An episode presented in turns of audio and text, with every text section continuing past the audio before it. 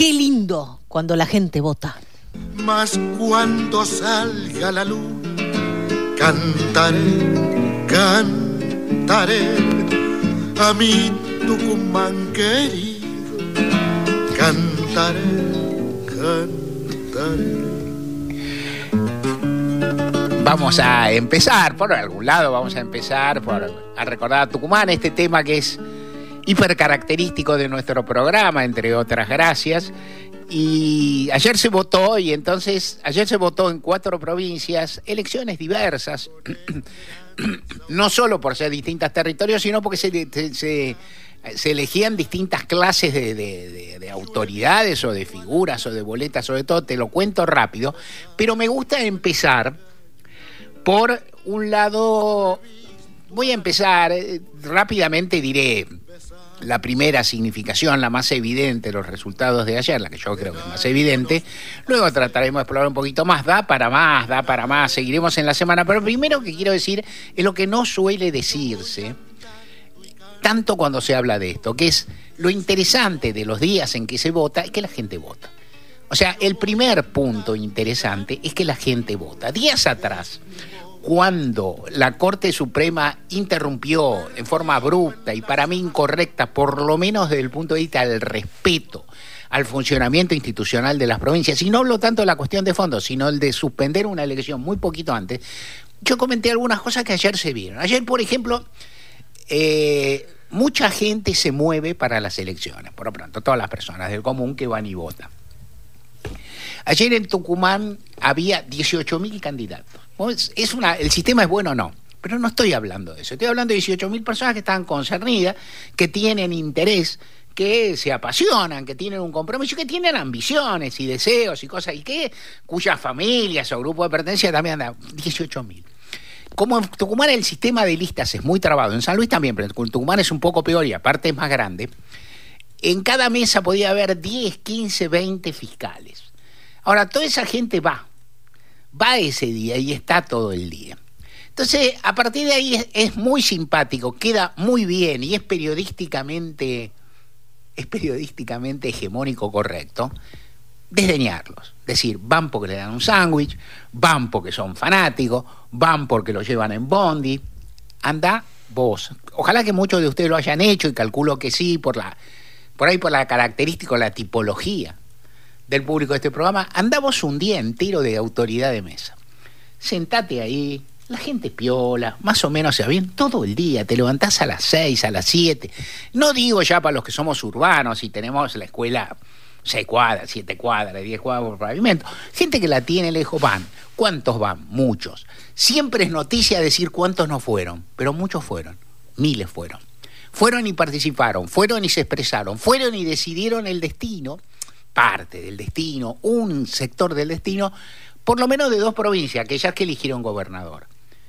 Fueron participantes, fueron protagonistas, y eso es interesante. Eso es la, eso es, el, es la savia de la democracia, y es bueno no olvidarlo nunca. Ayer vi, recorriendo Twitter, que lo hago a menudo, un tuit de Victoria de Masi. Victoria de Masi estaba sorprendida ayer. Contalo, ¿por qué estaba sorprendida? Eh, vi pasar un, un tuit que decía que 21 personas en Tucumán se habían acercado a votar, tenían pedido de captura y terminaron detenidos. Lo sí. que me invita a pensar si es gente tonta o muy valiente. Claro, ninguna, y yo creo que no es ninguna cosa. A mí tu, tu comentario, tu pensamiento me refrescó algo que esto realmente me lo descontaba mi viejo hace más de 40 años, porque desdichadamente mi papá murió hace 40. Entonces, 40 y algo. Hace más de 40 años mi viejo me contaba lo mismo, esto sucedía. Y entonces uno se pregunta, y alguna vez lo hablé también con un gran penalista argentino, que falleció también hace menos tiempo, con quien tuve una amistad muy linda y un, una experiencia, aprendizaje muy linda, que es Julio Mayer. Y yo le preguntaba esto, ¿por qué van? No, uno dice, ¿por qué van? ¿Cómo van? Y entonces nadie sabe por qué van, porque para eso habría que hacer un estudio sociológico de esas contadas personas que van, que aparte uno sabe que las autoridades policiales le prestan atención a eso, ponen un chafe acá y allá para vigilar esa mesa porque conocen este fenómeno. Entonces, ¿por qué se presenta un tipo que tiene pedido de captura? A veces puede ser que alguno tenga un pedido de captura por una cosa incidental, vecinal, que yo que ni lo, ni lo sepa. Pero en general a los que van a buscar no son esos. Tienen pedido captura y por qué van. Y entonces la primera explicación es porque hay mucho respeto al voto, porque creen que el voto es muy importante. Lo creen en forma confusa, lo creen en forma confusa, lo creen en forma perjudicial para sus intereses, sí, pero también creen que el voto es importante. En, la Argentina hay sufragio obligatorio y es muy importante. Y las sanciones que tiene la falta de sufragio obligatorio son entre escasas e inexistentes. Pero de todas formas la gente va y vota. Allí en Tucumán, empiezo por esto y paso ya a la parte más pero me interesa que te lleves esto, que, pienses esto. Es decir, la gente va, participa y vota, y eso son las elecciones, no la competencia entre Mansuri, Pirulo, Larreta y Bullrich, Cristina y Macri. Es eso, es eso. Pero es también esto, es la implicancia popular y por eso es interesante y valioso. Y todo eso. Ayer en Tucumán, por ejemplo, votó el 84% del padrón, cifra más o menos eh, redondeada, que es casi matemáticamente lo que votó hace cuatro años, casi matemáticamente la misma fecha, en junio de 2019, cuando se eligió gobernador. Votó prácticamente la misma, es un porcentaje alto en cualquier país del planeta y en la Argentina también. También todo el mundo está lleno de cazadores que quieren que no vaya la gente para decir, ah, no va la gente porque está cansada, porque está enojada, porque es mi ley, porque de indignación, porque no la representan. Todas esas cosas todo eso, todas esas cosas ocurren sin la gente va. Tal vez pues piensa puede resolver algo, tal vez porque respeta el voto, tal vez. En todo caso va. Y se votó en Tucumán, en San Luis, en Mendoza y en Corrientes.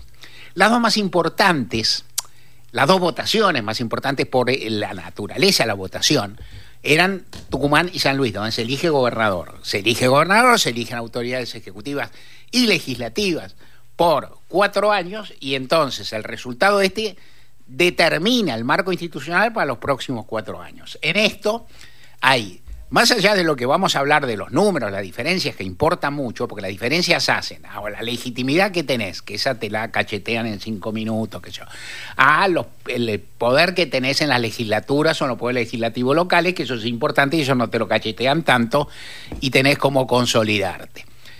Eh, pero el que gana, gana.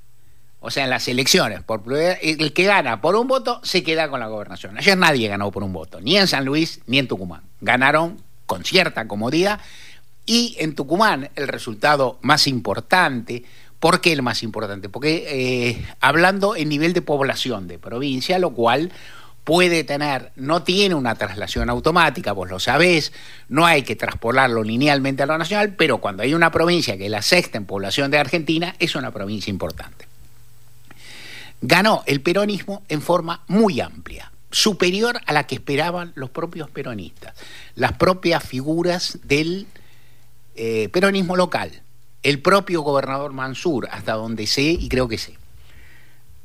Pensaban ganar, Mansur era muy entusiasta y pensaba que iba a ganar por más de dos dígitos, ganó casi por 20 puntos, que es una diferencia muy grande para una fuerza de Cambiemos que tenía, tiene un candidato Sánchez, que es una figura relativamente nueva al radicalismo, que se supone que tenía Raster, que es una gran elección hace apenas dos años, pensaban que la elección iba a ser más reñida. No lo fue. En el medio, sabemos, intervino la Corte Suprema. Sabemos cómo si el voto, si la presencia de la Corte Suprema interfirió algo o no, en Tucumán no lo sabemos. Me preguntás, ¿y el palpitómetro de Weinfeld? El palpitómetro de Weinfeld dice que influyó a favor del peronismo. O sea, lo que uno dice es que, esa intrusión, que seguramente los tucumanos traducen como porteña, como exótica, como de afuera, y en una provincia básicamente peronista como Gorila, tira más a favor del peronismo que los otros. Por ahí hubiera salido lo mismo, por ahí no lo sabemos. En todo caso, no alteró la tendencia ni perjudicó claramente al peronismo. En la, eh, en la capital de la provincia, de una ciudad muy importante, y que juntos consiguió con un peronismo, con un ex peronista que saltó de bando hace unos años, consiguió arrebatarle al peronismo hace unos años, era favorito juntos y está empatadísima la elección. Tanto, ahí son dos candidatas mujeres, o sea, la, próxima intendenta, la próxima figura va a ser intendenta en una ciudad importantísima de la Argentina, por tradición y también por población, por pujanza y demás, van a tener que ir un recuento muy peleado con los fiscales mordiéndose, con todo discutiendo si este voto sí, si este voto no, yo tengo un certificado que tal, que yo va a ser una elección muy reñida, en principio, dentro de ese margen, prevalece la candidata peronista, pero están palo y palo y no se sabe. Las imágenes de ayer que eh, de Tucumán, que tardaron un poquito en tener los datos, pero no la tendencia, no tantísimo porque a, los primeros números se conocieron a las 10, pero a las 8 habían salido zumbando para Tucumán los gobernadores peronistas de Catamarca, de La Rioja, de Santiago del Estero y el ministro del Interior, Eduardo de Pedro Guado, habían salido volando para allá y cuando nadie sale a velar resultados, nadie sabe a dar el pésame. Cuando se sale de ese modo, se sale a felicitar. O sea, ¿Qué estaban teniendo, pues, los fiscales del peronismo, los datos de sus mesas, no solo que ganaron, sino que ganaban muy cómodos, porque todos saben que en una provincia muy vasta, donde la votación se reparte dispar, San Miguel de Tucumán es mucho más parejo y mucho más afín a los cambiemitas, o ahora, o a los radicales en su momento. los otros lugares más populares son más afines al peronismo. En ese mismo plano, en ese mismo plano, impresionó el resultado, en contra, el resultado que obtuvo la dupla patibularia Javier Milei Ricardo Bussi. Javier Milei, Ricardo Bussi también fue candidato a gobernador hace cuatro años y obtuvo el 3, casi el 14%, 13,80 y tanto, algo así. Esta vez anduvo en el 4, una cosa, un papelón. La peor. Bussi, Ricardo Ricardito, le dicen Ricardito, no, ya no es. Eh, tal vez no fue nunca. Pero en todo caso, Ricardo Bussi fue candidato, esto lo leí en un tuit, omito la fuente porque no lo recuerdo, pero reconozco, macheteado. Ricardo Bussi fue candidato siete veces en su provincia, o sea, tiene un desarrollo, tiene una estructura, tiene una, tiene una base territorial, seguro que tiene fiscales en todos lados. Es el mejor aliado en los papeles que tenía Milei, le fue pésimo. Esto es lo que pasó básicamente en la provincia. El peronismo salió fuerte. Juntos está peleando la capital, si la gana queda un poco mejor, pero fue una derrota. La corte y la corte quedó en Orsay, qué sé yo. Por suerte no interfirió, en fin. Esto ocurrió. Juan Mansur, que quiere ser candidato a presidente o a vice desde que lo nombraron jefe de gabinete en, en después de las PASO 2021 y que se medía sin suerte desde entonces, o sea, mide cuánto mide, mide poco. En este momento que todos más no hay tantos peronistas que miden mucho, dejando de lado a Cristina, obviamente, y que está, hay un pedido fuerte respecto de que haya eh, algún gobernador, que haya presencia federal en general y algún gobernador tal vez como vice, Mansur queda muy colocadito, porque es un gobernador que le fue bomba en su provincia y que encima la, se la corte lo presionó y él se corrió.